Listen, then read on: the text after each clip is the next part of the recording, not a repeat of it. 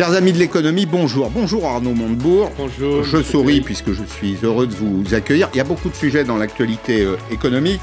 Il y a bien sûr le feuilleton Suez-Veolia. On va essayer de le décrypter. On va essayer de comprendre ce qui se passe en coulisses et quelles peuvent être les conséquences pour nous, les consommateurs. La question de la relance. Je vous demanderai comment vous avez trouvé la gestion de la crise sanitaire, comment on en sort aujourd'hui, y a-t-il des perspectives? On évoquera tout à l'heure avec Pierre Pellouzet un sujet qui intéresse le chef d'entreprise que vous êtes, c'est la question des délais de paiement.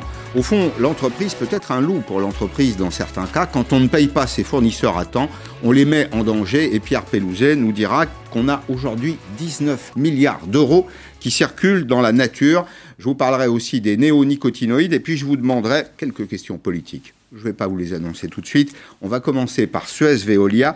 Suez-Veolia, pour euh, comment dire, fixer la géographie du dossier, on va dire que ces deux entreprises ont des activités en commun. C'est un élément absolument essentiel pour comprendre ce qui se passe. C'est la distribution de l'eau, c'est la gestion des déchets. Que s'est-il passé en réalité?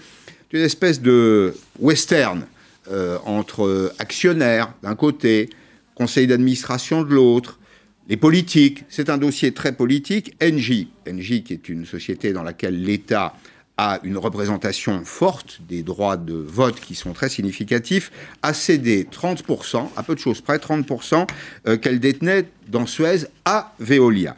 C'est loin d'être une petite affaire parce que si l'OPA allait à son terme, Veolia serait tenu de céder une partie des actifs de Suez. On démontrait Suez, on vendrait Suez par appartement. Et vous estimez dans une lettre que vous avez adressée à Jean Castex, le Premier ministre, que dans ces appartements, il y en a quelques-uns qui ont beaucoup de valeur et que les prédateurs étrangers sont à la porte. Vous confirmez?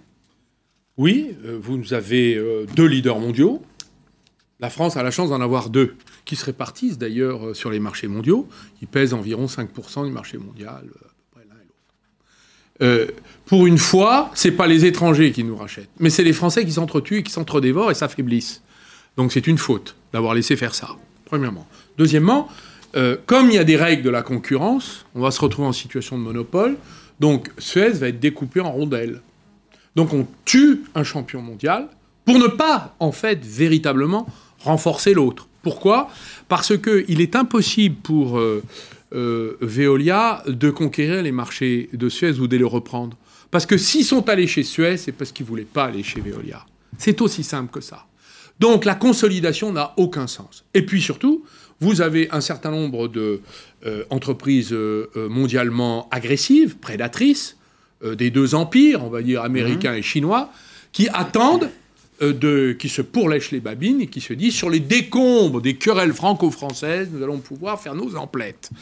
Et ça, c'est un problème parce que euh, il y a beaucoup de gens qui ne savent pas faire ce que les Français ont inventé, ce qu'on appelle l'école française de l'eau, c'est-à-dire cette manière de euh, travailler une concession et d'assurer un service public. C'est Suez, dans de nombreux pays du monde, qui a ouvert le robinet d'eau là où il n'y avait pas d'eau potable. Et les Chinois, ils ne savent pas faire ça. Donc ils attendent de pouvoir... Euh, donc pour moi, il y a là une faute grave contre l'intérêt national. Alors, un chèque aussi, 3,4 milliards d'euros pour Engie. L'entreprise est en difficulté, elle a besoin d'argent. Il y a une promesse, une promesse de valorisation de l'action à 18 euros. Mais attention, ça peut cacher un loup éventuellement, puisque le prix de cession final pourrait évoluer. Le droit euh, boursier autorise à la volatilité du prix, et notamment à ne pas tenir ses promesses dans ce domaine. Imaginons que demain, comme vous le décrivez, euh, Suez soit obligé de se départir d'une partie de ses activités. Ça signifie que le périmètre à reprendre ne sera pas le même et que, évidemment, Veolia ne voudra pas payer le prix. Alors, l'État est actionnaire d'Engie, il a un levier. Est-ce que là, ça n'est pas un vrai problème? Parce qu'il avait un mot à dire en tant qu'actionnaire euh, euh, dans, cette, dans cette opération. Il vient, de perdre en réalité ce, levier. L'État va regarder les grandes entreprises françaises se disputer ce marché. L'État est l'actionnaire principal de euh, Engie. Donc l'État gouverne Engie. L'État a nommé M. Clamadieu, a viré Mme Cocher. L'État fait la pluie et le beau temps. Et d'ailleurs, heureusement, puisque c'est un bien public, je vous rappelle que Engie vient de GDF Suez, donc c'est Gaz de France, en fait, euh, qui a fusionné.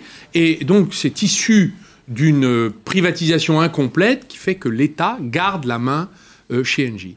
Euh, L'État n'a pas fait son travail. Pourquoi? Parce qu'il n'a pas mis aux enchères. S'il voulait vendre, c'est son droit le plus strict, selon une stratégie qui est définie par les organes d'Engie, et l'État a pris parti en faveur de cette vente, mais avait-il intérêt à euh, finalement ne pas regarder la pluralité des offres Mais elle Et il y venue- avait une offre. Elle serait venue de l'étranger. Non, il y a une offre qui est venue d'un fonds d'investissement qui est franco-français, qui est le cinquième mondial, qui est dirigé par Madame Dominique Sénéquier, à qui je rends hommage pour son courage et sa perspicacité, et euh, le fonds Ardian, qui a réussi le tour de force à obtenir le soutien de la CGT, de tous les syndicats de Suez, qui, qui défendaient leur boîte en même temps que leur patron sur la solution Ardian. Pourquoi? Parce que Ardian, qui a une vision de la participation des salariés augmentée, a proposé aux salariés de partager une partie du capital, ce, qui était, ce qui est nécessaire dans ces entreprises-là. Et, et donc, euh, la responsabilité de l'État, c'était de dire ben, quelles sont les offres, on prend le temps de les examiner, on voit quelle est la meilleure pour l'intérêt national, et là je crois que c'est pas l'intérêt national, quelle est le meilleur pour l'intérêt d'Engie, et là je crois que c'est pas l'intérêt d'Engie, et quel est, l'intérêt, euh, quel est le meilleur pour l'intérêt de l'emploi en France et des territoires, et là c'est pas la meilleure solution. Donc, pour moi, c'est une vente à caractère dolosive, c'est-à-dire qu'elle a été forcée, dol, sous contrainte, Ouais. c'est une vente qui sera annulée. Je vous le dis, juridiquement, Jacques, je ne sais combien d'avocats commencent à travailler, et ils ont raison de le faire, c'est une vente dolosive, truquée, et qui devra être annulée. Donc cette affaire ne fait que commencer. Pourquoi a-t-elle été aussi forcée et contrainte? Parce que nous sommes dans un scénario à la russe. Le pouvoir a décidé de prendre une proie et de l'offrir sur un plateau à un de ses amis, M. Frérot, le patron de Veolia, qui a financé la campagne de M. Macron, qui était dans les meetings de M. Macron. Lui, il a, il a essayé de se cacher, mais tout le monde l'a reconnu, on a les preuves. Donc, ils sont allés faire des campagnes pour se partager les dépouilles de la France. Cette situation est inadmissible. Donc, pour moi, c'est une collusion au sommet de l'État, et nous sommes dans un scénario, euh, j'allais dire, euh, de distribution de privilèges à une petite oligarchie. Voilà. Vous avez évoqué euh, les salariés. C'était dans ma lettre au Premier ministre, il n'y a rien de nouveau. Très bien. Mais je avez- écrit, et je le répète, et je le prouve. Vous évoquez les salariés de l'entreprise, les intérêts pour l'emploi, il y a aussi l'intérêt pour les consommateurs. Alors, je ne sais pas s'il faut parler de consommateurs ou d'usagers. Bah, si. J'ai découvert aujourd'hui, d'ailleurs, que le contrat pour l'eau en Ile-de-France, c'est 12 millions de personnes, était le premier contrat mondial en termes de volume sur la distribution d'eau et renouvelé euh, l'année prochaine. Les consommateurs, évidemment, n'ont rien à gagner à un, op- à un monopole de l'eau. On se retrouverait dans une situation très simple. Je crois qu'il faut en parler parce que l'eau, comme vous le dites, c'est un peu comme l'électricité, c'est comme l'électron, c'est un, un bien commun. Vous avez aujourd'hui Veolia, vous avez Suez et vous avez la SOR. C'est une troisième entreprise, mais qui est toute petite taille. Donc, en réalité, on est face à la construction d'un marché oligopolistique dans lequel vous avez un acteur dominant qui va être capable de faire les prix. Pour les consommateurs, ça a du sens, et qui pourra tordre le bras éventuellement aux collectivités euh, territoriales. Écoutez d'ailleurs ce que disait euh, ce matin Laurent Berger, qui était sur LCI avec Elisabeth Martichoux, sur la véritable nature de cette affaire. ce qui m'agace par-dessus tout, c'est qu'on est en train de commenter une question industrielle et une question de devenir des salariés par un prisme politique. Ce qui est en jeu, c'est l'enjeu, le- la, la poursuite de la strat- de- de la- l'activité eau et déchets dans notre pays euh, et la situation des travailleurs. Expliquez-nous, et aidez-nous à comprendre. Bruno Le Maire a déclaré il y a quelques jours que cette opération devait être éclaircie, qu'elle devait se faire de façon sincère et authentique. Est-ce qu'il a perdu euh, sa partie euh, de bras de fer et est-ce que le dossier n'a pas été repris directement à l'Élysée? Excusez-moi, le ministre de l'économie dans notre pays, c'est lui qui a la tutelle d'Engie. Donc, Monsieur le maire, il a fait un jeu de rôle que lui a demandé de suivre Monsieur Macron, le président de la République. Monsieur Macron a dit Tu fais semblant de voter contre, et nous, on s'occupe que cette affaire passe. Voilà comment ça s'est fait. Pour une raison simple c'est que l'Élysée s'est engagé dans cette affaire à offrir euh, Suez sur le plateau à Monsieur Veolia, qui est Monsieur Antoine Frérot. Voilà, c'est comme ça que ça s'est fait. Pour quel, pour quel intérêt? Donc, comme, mais, mais pour des intérêts privés, vous savez, il y a une phrase dans Ruy Blas, de Victor Hugo, euh, qui est très belle, qui dit Chacun se fait euh, une fortune privée dans, sur l'infortune publique. Bah, l'infortune publique du bien commun qu'est l'eau, euh, eh bien là, vous avez euh, la démonstration que ces batailles de requins sont en vérité euh, des enrichissements personnels et des augmentations de pouvoir personnel. Je voudrais vous dire une chose. J'ai été à la tête d'une collectivité locale pendant quelques années, président du département de Saône-et-Loire. Nous, notre position vis-à-vis de Veolia de Suez était de dire nous incitons les communes et les communautés de communes à revenir en régie. Parce que nous avons des problèmes de tarification de l'eau qui sont trop élevés les marges de ce secteur qui est quand même très, très, comme vous le dites, oligopolistique, c'est-à-dire mmh. qu'en fait, ils s'arrangent plus ou moins, ils ne se font pas une concurrence échevelée, on va dire ça comme ça. Nous, notre position était de dire, si vous pouvez revenir en régie, c'est-à-dire en contrôle public, faites-le. Mais on a un problème maintenant, c'est que les réseaux souterrains d'eau euh, ont à peu près un siècle d'âge, euh, presque, oui, un siècle, et donc ils sont en train de fuir. Donc on a une perte considérable. Il va falloir faire près de 20 milliards d'investissements souterrains dans notre pays. Les collectivités locales n'ont pas cet argent pour le faire. Donc il va falloir mettre dans les contrats hmm. l'obligation de financer tout ça. Donc si vous n'avez pas de concurrence, vous ne pourrez pas obtenir ça des, concessionnaires de l'eau. Si vous n'avez pas de concurrence, bah, finalement, il y en a une qui pourra le faire, c'est Veolia, et les autres pas. Et eh bien finalement, nous sommes en train d'assister à la constitution d'un monopole sur notre terrain, sur notre territoire. Bah pour vous faire une petite idée du rapport de force, il y a cette déclaration de Jean-Pierre euh, Clamadieu, qui est le patron d'Engie. C'est une déclaration qui en dit long. Il dit Bruno Le Maire est ministre de la République et défend l'intérêt collectif. Vous n'êtes pas d'accord avec ça, manifestement. Moi, je défends l'intérêt d'Engie et de ses parties prenantes. Ben, S'il avait si bien défendu l'intérêt d'Engie, il aurait fait un appel d'offres. Il aurait donné une chance à plusieurs offres. D'ailleurs, il n'était pas certain qu'il n'y en ait eu que deux. Il y en avait deux sur la table. Il en a découragé une. Et il a dit, avant même d'avoir la deuxième offre, que la première était la, meilleure. Euh, je ne sais pas si ça, c'est défendre l'intérêt d'Engie. Pour moi, il défendait d'autres intérêts. Il va falloir qu'il nous le dise, Monsieur Clamadieu. Quel intérêt il défendait? Mais c'est pas ce d'Engie. Alors, François Bayrou était euh, hier soir sur LCI chez Darius Rochebain. C'est le commissaire au plan qui euh, s'exprime. Et dans le contexte qu'on vient de commenter, Veolia Suez, ce qu'il dit mérite à minima un petit examen de conscience économique du gouvernement. Dans cette affaire, je pose la question et il apporte sa réponse. Où est l'État stratège? Je crois qu'on va devoir expérimenter d'autres formules et qui sont des formules de euh, analyse précise. Mmh de ce dont nous avons besoin pour vivre et dont nous ne pouvons pas être privés. C'est très court, mais au fond, il dit, voilà, il y a des sujets sur lesquels il n'y a pas de compromis possible. Il y a des sujets sur lesquels il faut sortir de la logique pure et dure de l'économie de marché, de la concurrence pure et parfaite, parce que ça fait partie des éléments du bien commun. Et le bien commun, c'est pas simplement une phrase. Le bien commun, c'est il y a une définition économique d'Elinor Ostrom sur ce que c'est que le bien commun. C'est l'air qu'on respire, c'est l'énergie dont on a besoin, c'est l'eau dont on a besoin, c'est tous ces éléments. J'ai trouvé cette déclaration un peu, comment dire, à contre-temps, enfin contracyclique par rapport à ce qui se passe dans ce dossier. Bah, si on considère que l'eau est un bien commun, d'ailleurs c'est dans le décret que j'avais pris pour le protéger contre les investissements étrangers indésirables, euh, il y avait le secteur de l'eau. C'est-à-dire qu'en fait, euh, si un investisseur étranger venait racheter une de nos entreprises de l'eau, euh, le gouvernement pourrait dire non, et il en a le pouvoir. Donc ça prouve qu'en effet, on a une pensée stratégique maintenant qui remonte à 6, 7 ans, 6 ans, c'était 2014, et donc il y a des secteurs dans lesquels on ne laissera pas entrer n'importe quel acteur. Mais allons un tout petit peu plus loin. S'il y a des secteurs euh, qui sont euh, aussi stratégiques, ça veut dire qu'on peut décider de nationaliser. On peut décider euh, de faire des coopératives. Par exemple, moi j'ai fait une proposition au gouvernement dans le médicament. Mhm. Médicaments, les majors ont dit nous, ça nous intéresse plus de faire des médicaments comme avant parce qu'il n'y a plus de brevets, donc il n'y a plus de royalties et il n'y a plus de gains suffisants pour nos actionnaires qui nous demandent beaucoup de retour sur investissement. Et donc nous allons nous diriger vers euh, les biotechnologies, c'est-à-dire en fait la médecine personnalisée, cellulaire, avec des technologies très coûteuses, mais qui ont des résultats. Mais c'est aussi pour ça qu'on a, un choix. On a laissé filer un certain nombre de molécules dites simples, mais c'est aussi et, je voudrais attirer votre attention sur ce, sur ce point essentiel. C'est parce que la sécurité sociale nous le réclamait. C'est parce qu'elle est fabriquée moins cher ailleurs. Je ne vais pas vous dire le contraire. Je m'en suis suffisamment. la sécurité sociale qui paye. Je m'en suis suffisamment euh, aperçu.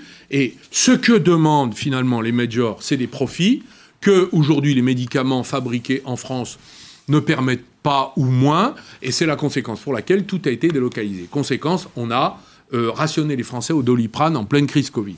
Qu'est-ce qu'il faut faire? Bah, La proposition, c'est de dire bah, tous ces médicaments, il en manque à peu près entre 400 et 1000, selon l'analyse qu'on peut faire.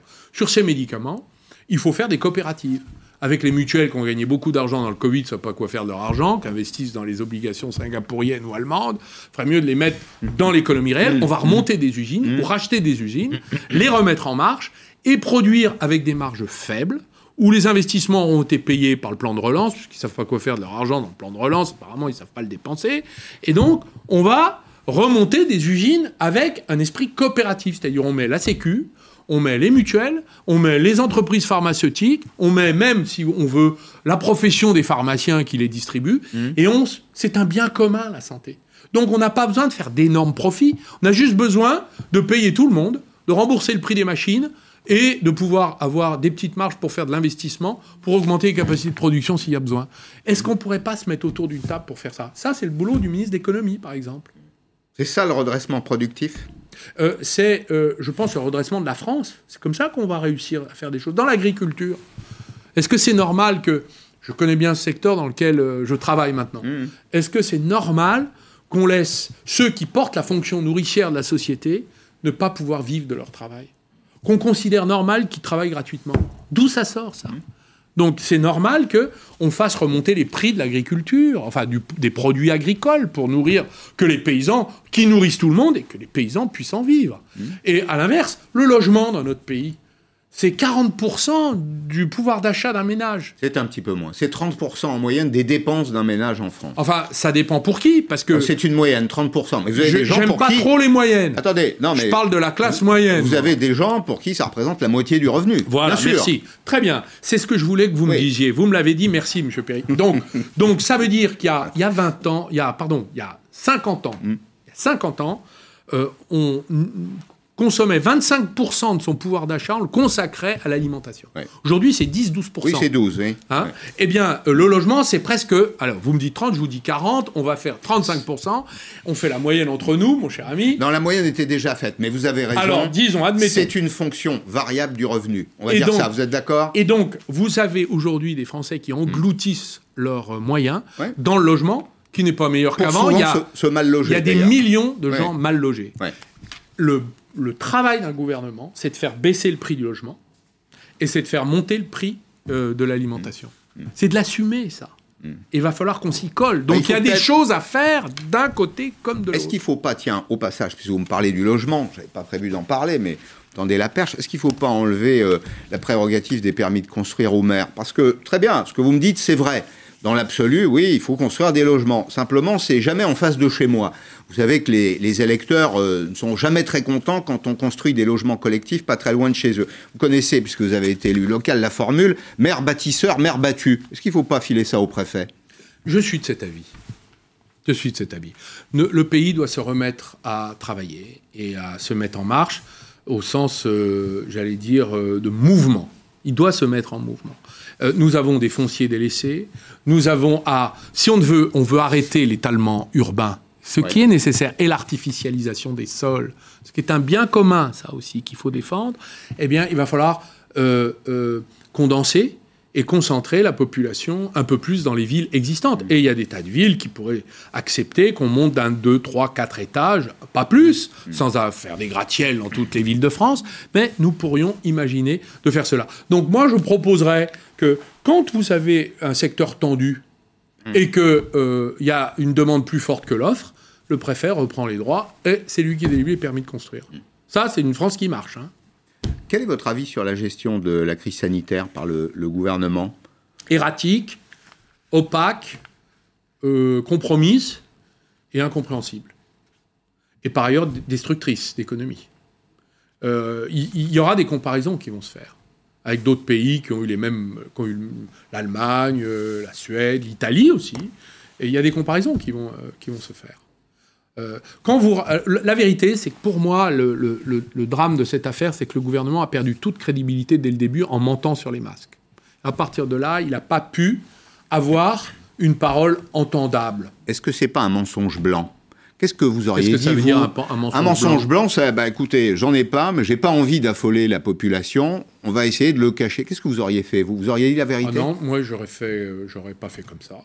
Je vous dis franchement. J'aurais dit, écoutez, on n'a pas assez de stock, donc on va prioriser les stocks.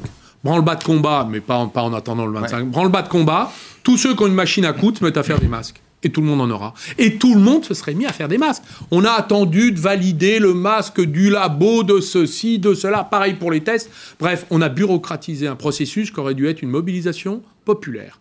Vous savez, quand il y a eu Dunkerque, qu'est-ce qu'a fait Churchill?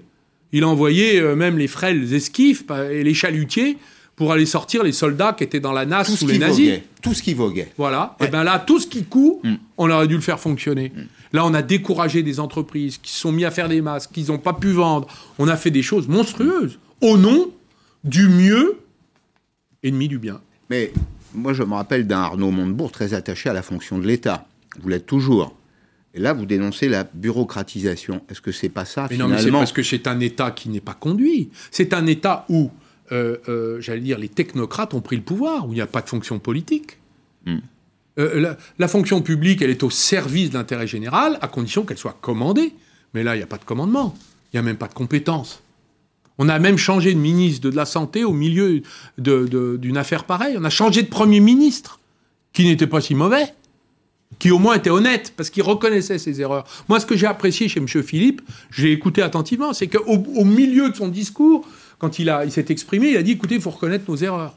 Bah, déjà, là, on peut recommencer à écouter. Voilà. Pendant ce temps-là, le président de la République, il faut chevaucher le tigre. Hmm. Quel tigre? Qu'est-ce qu'il y a à chevaucher? Il y a surtout à résoudre les problèmes, protéger les gens, euh, essayer de ne pas détruire l'économie, euh, faire preuve d'humilité, parce que on peut quand même reconnaître que c'est pas facile, mais il n'y a pas de tigre à chevaucher. Hein. Je ne crois pas. Hein. Ce Premier ministre n'est pas à la hauteur n'ai pas dit ça. Euh, ah, essayons. Non, je parle de son prédécesseur qui était, qui était, qui faisait son travail. Je dis simplement que on a changé de premier ministre au milieu d'une crise pareille et, et, de ministre de la santé. C'est dire à quel point le désordre s'est emparé de nos dirigeants. Hein voilà. Bon. On peut pas dire mieux, hein, plus, plus, clairement. On dit. Euh, et, j'essaie d'être euh, tempéré parce que euh, tout le monde a droit à sa chance, y compris Monsieur le Premier ministre actuel, même s'il n'a pas répondu à la lettre que je lui ai adressée sur Suez Veolia. Il aurait dû, parce qu'il aurait vu à quel point il était difficile de ne pas me répondre qu'il fallait faire ce que je proposais. Difficile de trouver les bons arguments. La contradiction, elle est utile dans une démocratie parce qu'elle permet de réfléchir et de ne pas trop se tromper. Le cerveau collectif, ça existe dans un pays. Voilà. On va dire deux mots du plan de relance. Alors, il y a la gestion de la crise sanitaire, il y a le plan de relance, il est relativement massif, on va le commenter ensemble. On a des prévisions de France Trésor sur les effets prévisibles de la relance pour l'année prochaine et les, euh, les années suivantes. Alors, ce serait, on a mis beaucoup d'argent, enfin, on a mis virtuellement beaucoup d'argent. Pour le moment, c'est juste 10 milliards cette année. Il va en manquer probablement. On estime que l'essentiel sera investi l'an prochain avec un effet à plus 1% de PIB et 160 000 emplois. Pour 2022, plus 1% de PIB également, 240 000 emplois supplémentaires qui seraient financés. on imagine qu'ils seront euh, créés. Et 2020-2025, l'ensemble du plan de relance représenterait 4 points de PIB. Qu'est-ce qui euh, n'a pas été fait et qui aurait dû être fait ou qui peut encore être fait selon vous? Ben, J'ai du mal à raisonner à partir de ces milliards parce que pour moi, ce sont des milliards de papier. 100 milliards sur le papier, tout le monde est d'accord. Les Français sont d'accord, je suis d'accord. Voilà. Mais euh, quand on. Alors, j'ai fait un travail euh, tout à fait euh, qui, était, nécessaire à la compréhension de ce plan de relance, j'ai lu les 296 pages de ce plan de relance. J'ai fait deux colonnes. Une colonne de ce qui est opérationnel tout de suite, qui va être dépensé là en 2020-2021. Autour de... C'est-à-dire au moment où l'économie s'écroule. 10 milliards cette année, c'est ça? Attendez, non, attendez, vous allez voir. Au moment où l'économie hmm. s'affaisse, euh, on le voit autour de nous, et on voit les entreprises, les plans sociaux qui se multiplient. Et le reste, tout ce qui n'est pas opérationnel. Et en étant généreux, j'ai trouvé quand même seulement 40 milliards, dont 20 euh, milliards de baisse d'impôts. Les baisses d'impôts, ça n'est pas opérationnel. Pourquoi? Parce que c'est c'est pas de l'argent, c'est de l'argent que vous ne prélevez pas, mais c'est pas de l'argent que vous dirigez vers une orientation, vers, un, vers une action, vers, vers des résultats. Vous dites aux entreprises, bah, écoutez, par exemple, moi, dans la petite entreprise Bleu Blanc Ruche, où on vend du miel, j'ai fait les comptes, j'ai fait sortir les impôts de production que je payais, qui vont être réduits. Euh, je paye 2200 euros. C'est très bien qu'on m'enlève une partie de ces 2200 euros. Euh, j'ai quatre employés, je fais 415 000 de chiffre d'affaires l'année dernière, mais vous voyez que ce n'est pas la hauteur. Ce sont en fait 285 entreprises qui vont bénéficier de ces baisses d'impôts sans aucune contrepartie.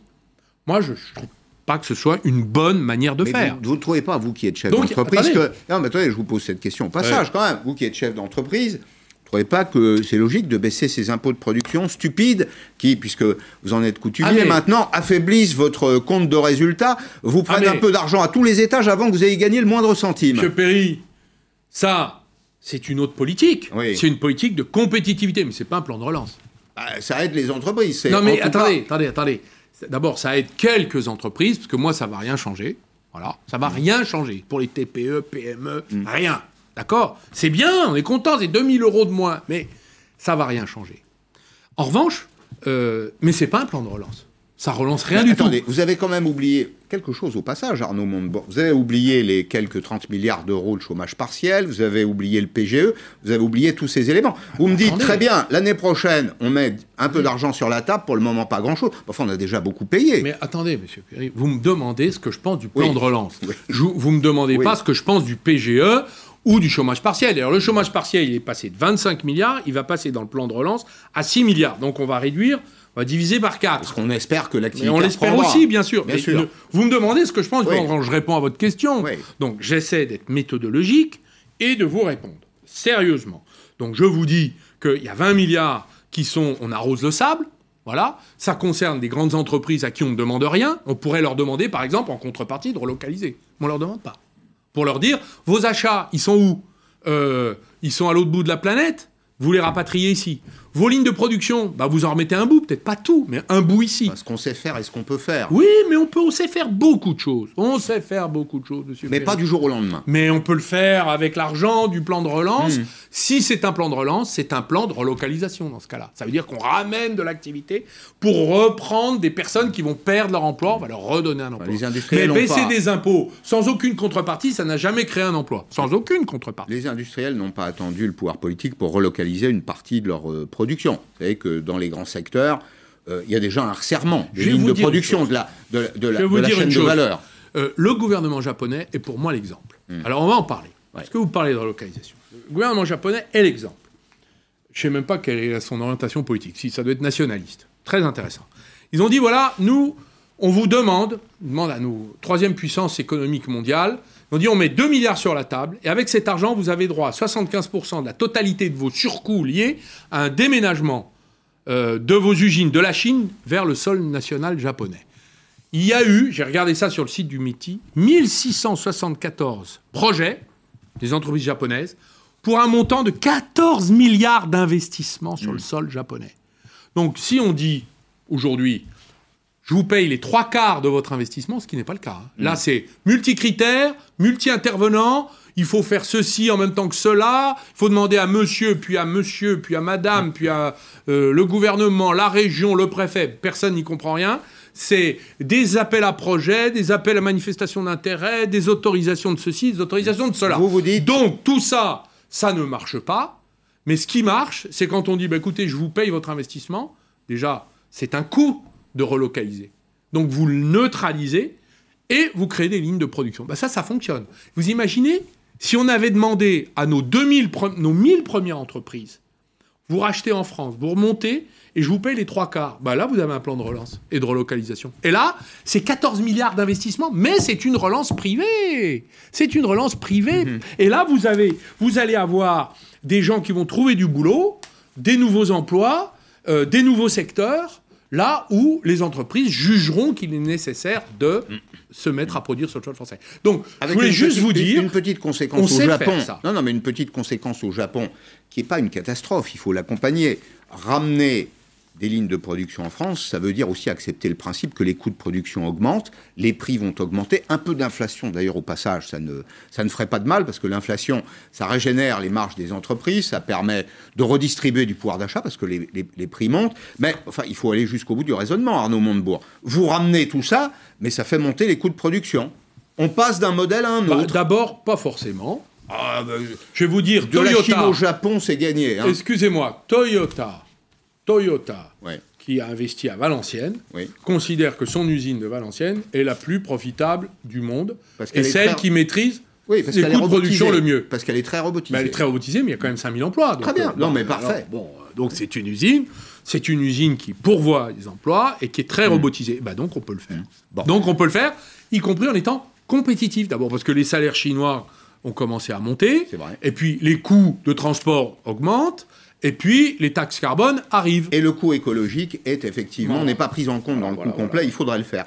On a une dette, on, on creuse un peu hein, le trou de la sécu d'un côté, puis de l'autre côté, il y a un petit monticule qui augmente, qui augmente, qui augmente, c'est la dette. Qui va payer la dette, euh, Arnaud Montebois D'abord, euh, quelle dette? La dette européenne? La dette, la dette La européenne, dette, la euh, dette parce que maintenant, enfin, enfin, la dette ça c'est un point important. La dette publique, hein, pas la dette des entreprises, elle la paye toujours.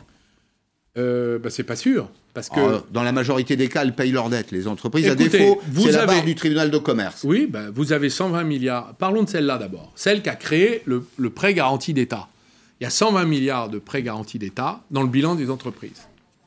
Moi, j'ai très peur d'une chose. Donc, moi, je trouve que c'était une bonne décision. Mais à ce niveau-là, s'il n'y a pas de conversion de la dette en fonds propres, vous allez avoir euh, beaucoup de dégâts. Il y aura un carnage. Parce qu'il y a déjà 25% des ETI qui disent, qui déclarent aujourd'hui, des ETI, donc les plus robustes des grosses boîtes, des, des- des grosses PME, qui disent qu'elles vont avoir des difficultés à rembourser leur PGE. On va leur accorder des délais. Oui, C'est dans les tuyaux. Non mais d'accord, heureusement. D'ailleurs, il y a déjà des délais. Oui. Mais le sujet, c'est que ensuite, quand vous êtes endetté, quand vous faites pour vraiment vous endetter pour pouvoir financer euh, vos investissements, vous ne pourrez plus le faire. Donc, c'est les boîtes qui vont commencer à décliner. Donc, c'est pas la bonne méthode. Il faut convertir en fonds propres. Voilà. Et ça, ça doit être le programme du gouvernement. C'est ma demande, ma proposition. Euh, alors, on nous a dit on va faire des prêts participatifs. Alors, c'est un, un terme un peu barbare pour ceux qui nous écoutent, qui consiste à dire bah, au lieu de rembourser sur 5 ans, bah, ça va aller jusqu'à 7 à 10 ans. Mais il faudra quand même rembourser. Et c'est de la dette dans le bilan. Vous vous dites, il faut, Premier problème. il faut que l'État convertisse ses prêts une au formule. capital en fonds propres. Oui. Oui. Et qu'on mette tout cet argent dans un fonds public qui assurera la défaisance le moment euh, venu, et où il n'y aura pas de réclamation, c'est une manière de passer la difficulté. Et donc de remettre les bilans des entreprises en situation d'emprunter pour le C'est ça, redémarrage. pour leur permettre. Deuxièmement, la dette publique. Oui, Alors il y a la dette publique, publique. de l'État français, de l'État membre, et puis il y a la dette publique maintenant de l'Union européenne. Très intéressant parce qu'on a emprunté ensemble 350 milliards qu'on a donné, on a redistribué. Voilà, nous on nous a donné 40 milliards, il faudra qu'on en rembourse déjà 67. Donc en fait, nous on est perdants dans l'histoire. Faut quand même le savoir. On nous donne 40 milliards tout de suite, mais on va rembourser 67 milliards. Donc comment on va faire? Ben on pourra pas. Enfin, on va Non, mais rembourser quel est 67 l'État? milliards parce que notre contribution va augmenter et parce que les taux, bah, les taux qui nous sont consentis sont raisonnables. Notre contribution à l'Europe va augmenter. vous- on vous- se prête à nous-mêmes. C'est Oui, ça que vous enfin, dites. On se prête Oui. pas à nous-mêmes parce que Bah, si, parce qu'on est membre du conseil d'administration. pas, il n'y a pas de ressources au plan européen propre autre que la contribution des États.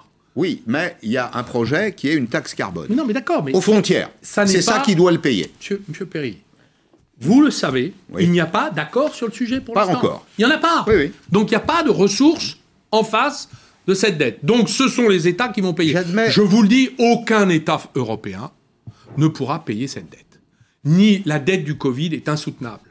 Elle ne pourra pas être remboursée. Donc il faut avoir l'intelligence de faire ce que la Banque centrale européenne a commencé à débattre, c'est-à-dire de la création monétaire pure et du rachat de créances publiques à mettre dans un, dans Une un structure. véhicule Oui, une structure de défaisance, là aussi. d'éternité Ouais. et d'abandon, on va dire ça comme ça.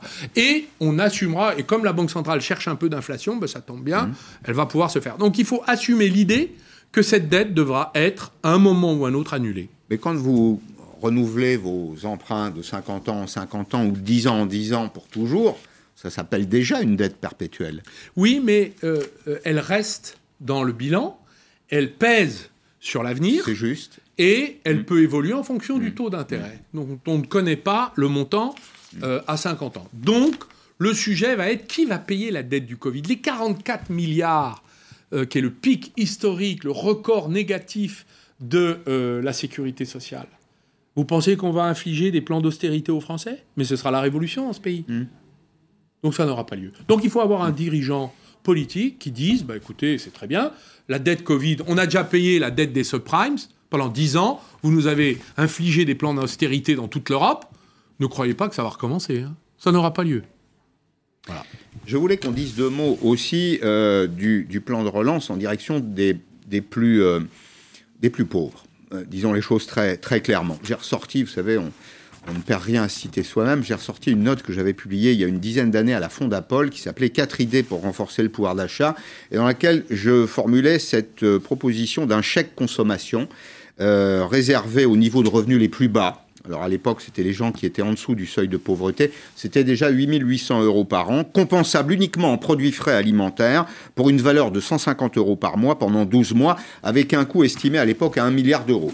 Je veux bien consentir un peu d'inflation, ça fait 1 milliard euh, 100 millions. hein. Imaginons aujourd'hui, c'est peu de choses par rapport à ce qu'on vient d'évoquer là, par rapport à ces, euh, ces sommes, ces centaines de milliards qu'on a levés. Écoutez d'ailleurs, et puis on en parle juste après, ce qu'en disait Laurent Berger ce matin avec Elisabeth Martichoux. Euh, il faut un chèque, un chèque relance qui pourrait être orienté en termes de consommation pour aider à la consommation de produits Donc alimentaires. un chèque alimentaire d'une certaine façon Oui, En tout cas une aide vous savez, directe, vous savez, ce qu'on- directe voit en termes d'observation de la situation de pauvreté, c'est que ceux qui sont impactés, ce sont les jeunes, les travailleurs indépendants Mm. qui se sont retrouvés sans rien, les personnes qui étaient en situation de précarité, c'est-à-dire les intérimaires, euh, les personnes en CDD qui n'avaient pas suffisamment cumulé de droits pour avoir l'assurance chômage, euh, et puis les ménages qui étaient limite en termes de, de- de capacité de pouvoir d'achat. Ça, Arnaud Montebourg, c'est la concorde sociale. C'est-à-dire qu'on Oui, est dans enfin, une situation exceptionnelle. Ah oui. Il faut des mesures exceptionnelles. Oui, dans le plan de Il faut relance. plus s'interroger, vous voyez, sur l'assistance et tous ces trucs-là. C'est secondaire, là, quand vous avez des gens qui ont faim. Écoutez, Faut- vous faut savez, le faire. regardez les files, les files d'attente dans les soupes populaires qui s'allongent. Il y a des gens comme vous et moi dans ces, dans ces- qui- ont. N'e- N'exagérons pas, la France n'est pas un pays... Quand euh, je vous dis qu'il y a des gens qui ont perdu leur travail, oui, ça, qui n'ont pas de droit au chômage, et vous avez beaucoup de jeunes parce qu'ils n'ont pas droit au RSA, et vrai. même qui peut vivre avec le RSA On a tellement dit. Qui peut vivre avec euh, euh, moins de 500 euros par mois? Personne. Donc vous avez aujourd'hui l'augmentation de la pauvreté. Vous avez des gens qui ont perdu dans les cafés, les restaurants, dans le tourisme, dans des tas de secteurs, qui ont perdu des, leur emploi qui leur permettait de vivre et qui étaient avec des CDD et qui n'ont plus rien et qui n'ont pas suffisamment cotisé pour obtenir euh, l'assurance chômage. Donc vous avez une augmentation, une explosion de la pauvreté. Donc euh, ceux qui vont trinquer, c'est la France des, euh, des BTS, des CDD, euh, et, et dans les Des villes comme dans les campagnes, et des indépendants qui ont perdu. Euh, artisans, commerçants, etc. hein. Voilà, c'est Ouais. très dur. Mais Donc, le là- plan de relance, Oui. le plan de relance, il y a 850 millions d'euros sur 100 milliards, hein, 0,8%, pour les associations d'aide euh, au secours euh, des populations euh, sur le plan humanitaire. Donc le Secours populaire, ATD Carmonde. J'ai écouté ce qu'a dit la présidente d'ATD Carmonde, ce qu'a dit le président ou le secrétaire général d'Emmaüs. de- J'ai entendu ce qu'a dit la, la présidente du Secours populaire. Et- et ils alertent, ils disent nous n'avons plus assez de moyens.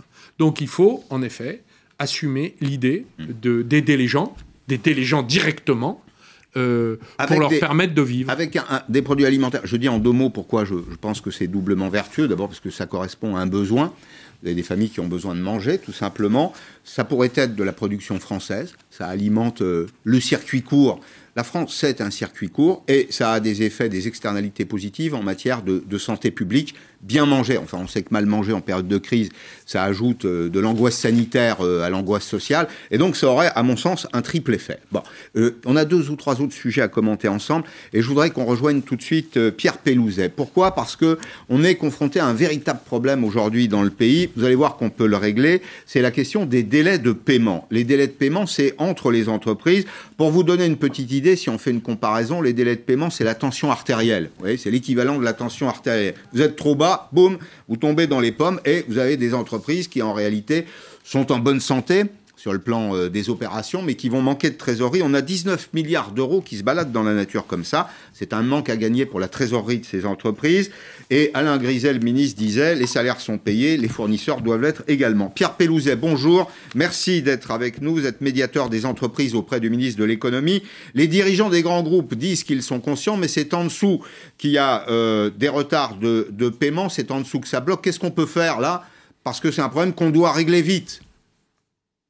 Effectivement, bonjour Pascal et bonjour Arnaud aussi. C'est un problème qu'on doit régler vite, euh, qui est urgent, mais malheureusement qui est récurrent dans notre pays. C'est-à-dire que ça fait quand même un certain nombre d'années qu'on se bat sur ce sujet pour au moins faire prendre conscience. Ce que vous avez dit est important. 19 milliards d'euros, et là c'est des vrais euros, je ne vais pas revenir sur tout ce qu'Arnaud Montebourg a dit, c'est du concret, c'est de l'argent qui devrait être dans les caisses des petites structures et qui reste dans les caisses des grosses.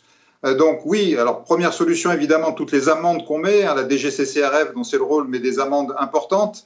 Je rappelle aussi le rôle du médiateur. Nous sommes là pour ça aussi, c'est-à-dire que nous sommes saisis et le nombre de saisines a explosé depuis six mois par des petites structures qui ont du mal à se faire payer par des grandes et qui ne veulent pas en plus se fâcher, ne veulent pas attaquer au tribunal, parce qu'on peut attaquer son client au tribunal, mais quand on est un petit fournisseur d'une grande structure, vous imaginez la complexité. Donc n'hésitez pas à nous saisir, médiateur des entreprises, et nous, on va rétablir un dialogue de manière à la fois à ce que vous puissiez toucher cet argent, mais à la fois aussi à ce qu'on puisse garder un lien de confiance, un lien de travail.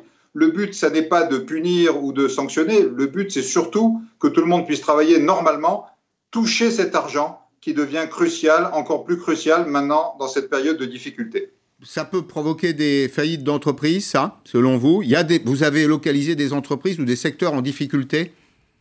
Bien entendu, il y, a, quelques années, on avait mesuré qu'un quart des faillites d'entreprises étaient liées à des problèmes de retard de paiement. Mais ce qui se comprend aisément, la trésorerie des entreprises, la plus grosse part de cette trésorerie, c'est ce que doivent les clients. C'est pas ce qu'on doit à la banque, c'est pas les impôts, c'est pas les taxes, c'est les loyers éventuellement, mais c'est surtout ce que doivent les clients. Donc si on enlève ou si on retarde ce que doivent les clients, on met immédiatement la petite entreprise en difficulté avec les conséquences qu'on connaît. Merci Pierre Pellouzet. Vous n'avez pas de, vous êtes entrepreneur, vous n'avez pas de, retard de paiement J'en ai eu, mais je les ai résolus. Euh, je remercie euh, Pierre Pellouzet, la médiation euh, interentreprise. C'est une institution. Hein oui, c'est une institution très importante. Mm. qui, et je vois que M. Pellouzet a haussé le ton, et il a raison. Et il faut maintenant que les grandes entreprises prêtent secours aux petites. Et, nous avons besoin euh, que la médiation fonctionne très bien. Donc je relais l'appel de M. Pellouzet. Euh, vous êtes une petite entreprise, allez voir la médiation interentreprise, elle vous protégera. C'est une institution protectrice des PME, des TPE. Et euh, elle aura des résultats. Elle a des résultats. On peut la saisir localement. Oui, localement, dans chaque département. Bien. Il nous reste une dizaine de minutes. Je voudrais qu'on parle de vous. Arnaud Montebourg, producteur de miel, Bleu, blanc, ruche, vous faites aussi des, glaces, vous vous intéressez évidemment à l'avenir des, abeilles, et nous avons dans l'actualité cette fable de la betterave et du puceron. Bien. Euh, c'est un petit clin d'œil à l'abeille et l'architecte que vous avez lu. Mmh. Euh, c'était un livre de François Mitterrand. Il n'était pas encore président de la République. Hein crois que c'était 1978-79, mmh, là, hein, à, peu, de choses près. Euh, là, c'est plutôt l'abeille et la betterave. Je vais vous demander ce que vous pensez euh, des néonicotinoïdes. Je sais que vous êtes attaché aux questions de développement durable. Simplement, on a un problème qu'on a déjà évoqué d'ailleurs dans Periscope, c'est que euh, sans ces néonicotinoïdes, ben, la filière de la betterave, qui produit du sucre pour nous, les Français, c'est du sucre blanc, et puis qui entretient des emplois ça fait travailler beaucoup de gens. Il y a le secteur de la production, de la transformation, il y a un petit peu de, marketing, il y a de la fabrication dans tout ça. Ce secteur est en difficulté. Et Gabriel Attal, le porte-parole du gouvernement, hier, à la sortie du Conseil des ministres, confirmait que pour le moment, nous sommes dans une période intermédiaire. Il n'y a pas de renoncement. Nous avons euh, une ambition qui est évidemment celle de défendre euh, notre environnement, qui est celle de réduire l'utilisation des pesticides et de maintenir l'interdiction des nicotinoïdes. Nous sommes face à une situation dramatique pour une filière, la filière sucrière, la filière de la betterave, qui face à un, euh, puceron, à des maladies euh, sur ses exploitations, euh, est aujourd'hui en situation de grande difficulté. Et face à la situation où il n'y a aujourd'hui pas d'alternative à l'utilisation de ces produits pour lutter contre ce puceron et sauver toute une filière. Quand des questions de souveraineté, des questions d'emploi sont en jeu, évidemment, nous nous devons d'agir et d'adapter. Voilà, Arnaud Montebourg, c'est une question de souveraineté. Alors, bah, pas seulement, d'abord. souveraineté qui peut se discuter, mais... D'abord, excusez-moi, mais on va reprendre cette affaire dès le début. Il y a eu, il y a une dizaine d'années, une étude qui a été faite par l'INRA, qui a installé sur 655 euh, abeilles butineuses des puces RFID, micro-identification, mmh. qui sont allées butiner sur un champ de colza qui était protégé par les néonicotinoïdes. Et l'étude s'appelle le vol de retour parce qu'on a observé que les abeilles étaient désorientées, ne retrouvaient pas leur route et mouraient. Donc néonicotinoïde est destructeur, ravageur. Il faut, il faut l'expliquer. Le néonicotinoïde, c'est une, une, semence qui est entourée. Voilà, c'est enrobé. C'est enrobé. Euh, c'est la protection maximale et ça pousse avec. C'est-à-dire que les, les, molécules chimiques poussent avec la plante. C'est consubstantiel à la plante. Et donc ce sujet est tout à fait sensible puisque on a déjà fait de la betterave sans néonicotinoïdes. Et on en a fait dans le passé. C'est pas ce que disent les betteraviers mais on en a fait. Écoutez, il y a 30 ans, il n'y avait pas de néonicotinoïdes et on faisait de la betterave et on savait se défendre. On avait d'autres procédés. Donc, on se défendait du Brésil à l'époque, tiens, au passage. Le sujet, c'est pas. Il n'y a que cette solution euh, ou euh, pas d'autres. Il y a eu toute une gamme de solutions qui ont été découvertes. Hmm. Il y a, je crois, la nécessité de ne pas réintroduire euh, ces produits qui sont trop destructeurs. Pourquoi? Parce qu'on a perdu 80% des insectes en 30 ans, en France. Voilà, et en, Europe occidentale. On ne peut pas continuer comme ça. Donc il faut trouver d'autres solutions. Le gouvernement a fait preuve de facilité, hein, mais euh, les betteraviers que je connais, euh, ont planté les betteraves depuis la nuit des temps et on a toujours su trouver des solutions pour lutter contre les ravageurs. Donc bah, il y en a eu. la preuve, c'est que la filière betterave ne s'est jamais aussi bien portée à une époque où il n'y avait pas de néonicotinoïdes. Allons au bout des choses. Euh, le, marché, le marché, attendez, le marché était protégé, les rendements n'étaient pas les mêmes, les exigences de prix n'étaient pas les mêmes. On est aujourd'hui sur un marché qui est un marché ouvert. Attendez, vous me dites, vous Arnaud Montebourg, moi je ferme les frontières, je veux plus du sucre brésilien qui est produit avec euh, des néonicotinoïdes. Je dis très bien, parfait, mais il faut dire que si on vit avec le sucre français sans néonicotinoïdes, le prix du sucre va doubler. Non mais il y a toujours un, prix ah, à payer. Doubler, c'est un peu excessif. J'ai envie de vous dire, euh, euh, c'est le même problème qu'avec Bridgestone. Hein les Américains ont mis des taxes de... C'est M. Obama qui a fait, même pas M. Trump, mm. ont mis des taxes de 80% sur les pneus chinois. Ils ont gardé leurs usines. Hein. Euh, nous, euh, nous n'avons rien fait. On a eu des fermetures chez Michelin, on a perdu Goodyear, Continental et maintenant Bridgestone. Donc, vous voyez. Euh, donc, il y a un moment, le commerce international doit être un peu plus. Nous devons nous en protéger. Et c'est la même chose sur le sucre. Quand il y avait les quotas de sucre, il y avait une protection extérieure mhm. et des quotas de production intérieure. Eh bien, le démantèlement de la PAC ne nous condamne pas à devoir accepter les néonicotinoïdes. Ou alors, bah, taxons le, le, sucre brésilien pour des raisons sanitaires. Bien sûr. Ça, c'est la solution, monsieur. Je, pense que c'est la seule. Ah bah voilà. Alors, permettez-moi de sortir un peu de mes brisés. Parler, non pas, non pas d'économie, mais si c'est possible, tout est possible ici dans Periscope. Euh, on, va parler d'économie et de politique. Sandra Régol, numéro 2 d'Europe Écologie Les Verts, dans un entretien avec Nathalie Arthaud, qu'on connaît, lutte ouvrière, dit Les Verts c'est le renoncement à l'économie de marché. Nous voulons abolir le capitalisme. Arnaud Montebourg, homme de gauche, ancien ministre du redressement productif, pense-t-il que le changement est soluble dans le capitalisme ou faut-il le changer, l'abolir? D'abord, euh, la question de l'abolition du capitalisme, personne n'y est parvenu dans l'histoire. Donc, c'est là, je crois, une œuvre, une œuvre, inaccessible. Ceux qui ont essayé, euh, euh, l'aventure s'est arrêtée en 1989 devant un mur de Berlin abattu par la rancœur des peuples opprimés. Euh, donc ça, c'est la première, la première leçon de l'histoire. La deuxième, c'est que nous avons un problème avec le capitalisme financier, qui aujourd'hui a pris le contrôle de nos vies donc de l'économie, du partage de la valeur, euh, de la rémunération du travail, euh, euh, des, modes, des, modèles de production, y compris anti-environnementaux, antisociaux. La mondialisation et donc la liberté de circulation du capital est un sujet. Donc pour moi, le sujet, c'est comment la politique, c'est-à-dire le choix des peuples, l'expression de leur liberté, va conduire finalement à ce que l'économie soit enserrés dans des règles collectives qui n'existent plus aujourd'hui. Donc il ne faut pas tout confondre. Euh, l'accumulation de capital, toutes les sociétés en ont besoin pour répondre à leurs besoins grandissants quand la démographie progresse. Or, le nombre de personnes à nourrir sur Terre, le nombre de personnes à loger, à éduquer, à, euh, euh, est, est considérable et augmente. Donc, nous avons besoin de capital. Eux disent. En le- revanche, Oui. en revanche, nous n'avons pas besoin euh, d'excès de liberté dans la circulation du capital, d'excès de liberté dans la circulation des produits. Nous avons là, je crois, à comprimer la manière dont l'économie a pris trop de pouvoir sur nos vies. Ça, Et d'ailleurs, qu'est-ce que c'est que Ça s'appelle la régulation. que- euh, ça s'appelle la politique. Oui, La poli- Moi, par exemple, je vais vous dire, attendez, Monsieur Perry, je termine. Mm. Je voudrais terminer mon raisonnement pour bien me faire comprendre. Nous sommes là entrés avec 100 milliards de plans de relance, euh, euh, des interventions dans, dans la vie économique à tous les niveaux, à tous les étages. Nous sommes entrés dans une économie semi-dirigée. Ça ne gêne personne. Non. Ben alors on peut. Les, les Français l'ont souhaité. Oui, mais pas que les Français. euh, beaucoup de pays euh, travaillent comme ça. Eh bien, nous avons, nous sommes en train de corriger les excès d'une économie trop libérale, trop libre. Et un- donc, et moi, je un- suis favorable à la reconstruction de la puissance publique. C'est un libéral qui le fait, Emmanuel Macron. Oh, je ne sais pas ce qu'il fait. Je sais que, en tout cas, ce n'est pas son projet. Est-ce que les Verts, imaginons que vous ayez des vues politiques pour l'avenir, la, la vie est longue, comme disait Pierre Jox, n'est-ce pas? Il ne faut pas insulter l'avenir. Est-ce que les Verts, qui sont à gauche, qui sont un pôle important à gauche aujourd'hui, n'ont pas un vrai problème avec les libertés? Est-ce que, pour changer le monde, il faut réduire les libertés publiques ou les libertés individuelles Écoutez, je ne me prononcerai pas sur, euh, sur euh, le- le- la position de tel ou tel parti, parce qu'il y a des positions individuelles, généralement, qui s'expriment. Ah, C'est quand peuvent- même la position du parti, ça. hein Je ne sais pas. Ce que- je ne sais pas. Ce que je peux vous répondre, en tout cas, ça n'a pas l'air.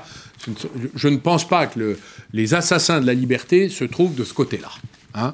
Moi, ce que je vois, c'est que les libertés euh, de s'exprimer, par exemple, hein, euh, sont de plus en plus euh, dro- le droit qui est intervenu, le droit de manifester, le droit de se réunir, euh, un certain nombre de droits ont été très très abîmés ces dernières années par les évolutions législatives, y compris avec la douce tolérance du Conseil constitutionnel. Donc moi, je me préoccupe de la protection de nos libertés publiques, en effet. Je pense que quand on décide de contraindre sur le plan économique, ça n'est pas tout à fait la même chose que quand on décide de couper la parole à quelqu'un ou de l'empêcher de manifester sa position euh, dans la rue ou sur la voie publique. Merci Arnaud Montebourg. On se revoit en début d'année prochaine Avec bonheur. avec un pot de miel Ah oui, bleu blanc ruche. Merci. point .fr. Point Point .fr. fr. Allez-y. Merci. Hein. Ça, c'est un joli cadeau, tiens. Pour les, Merci. les- Oui, c'est un cadeau, pour la tiens, santé, c'est sympa. Merci pour le coup de, Bon, coup de main. c'est la- moindre des la choses. Merci. Merci de nous avoir suivis, Arlette Chabot, dans un petit instant. À demain, 16h sur LCI en direct.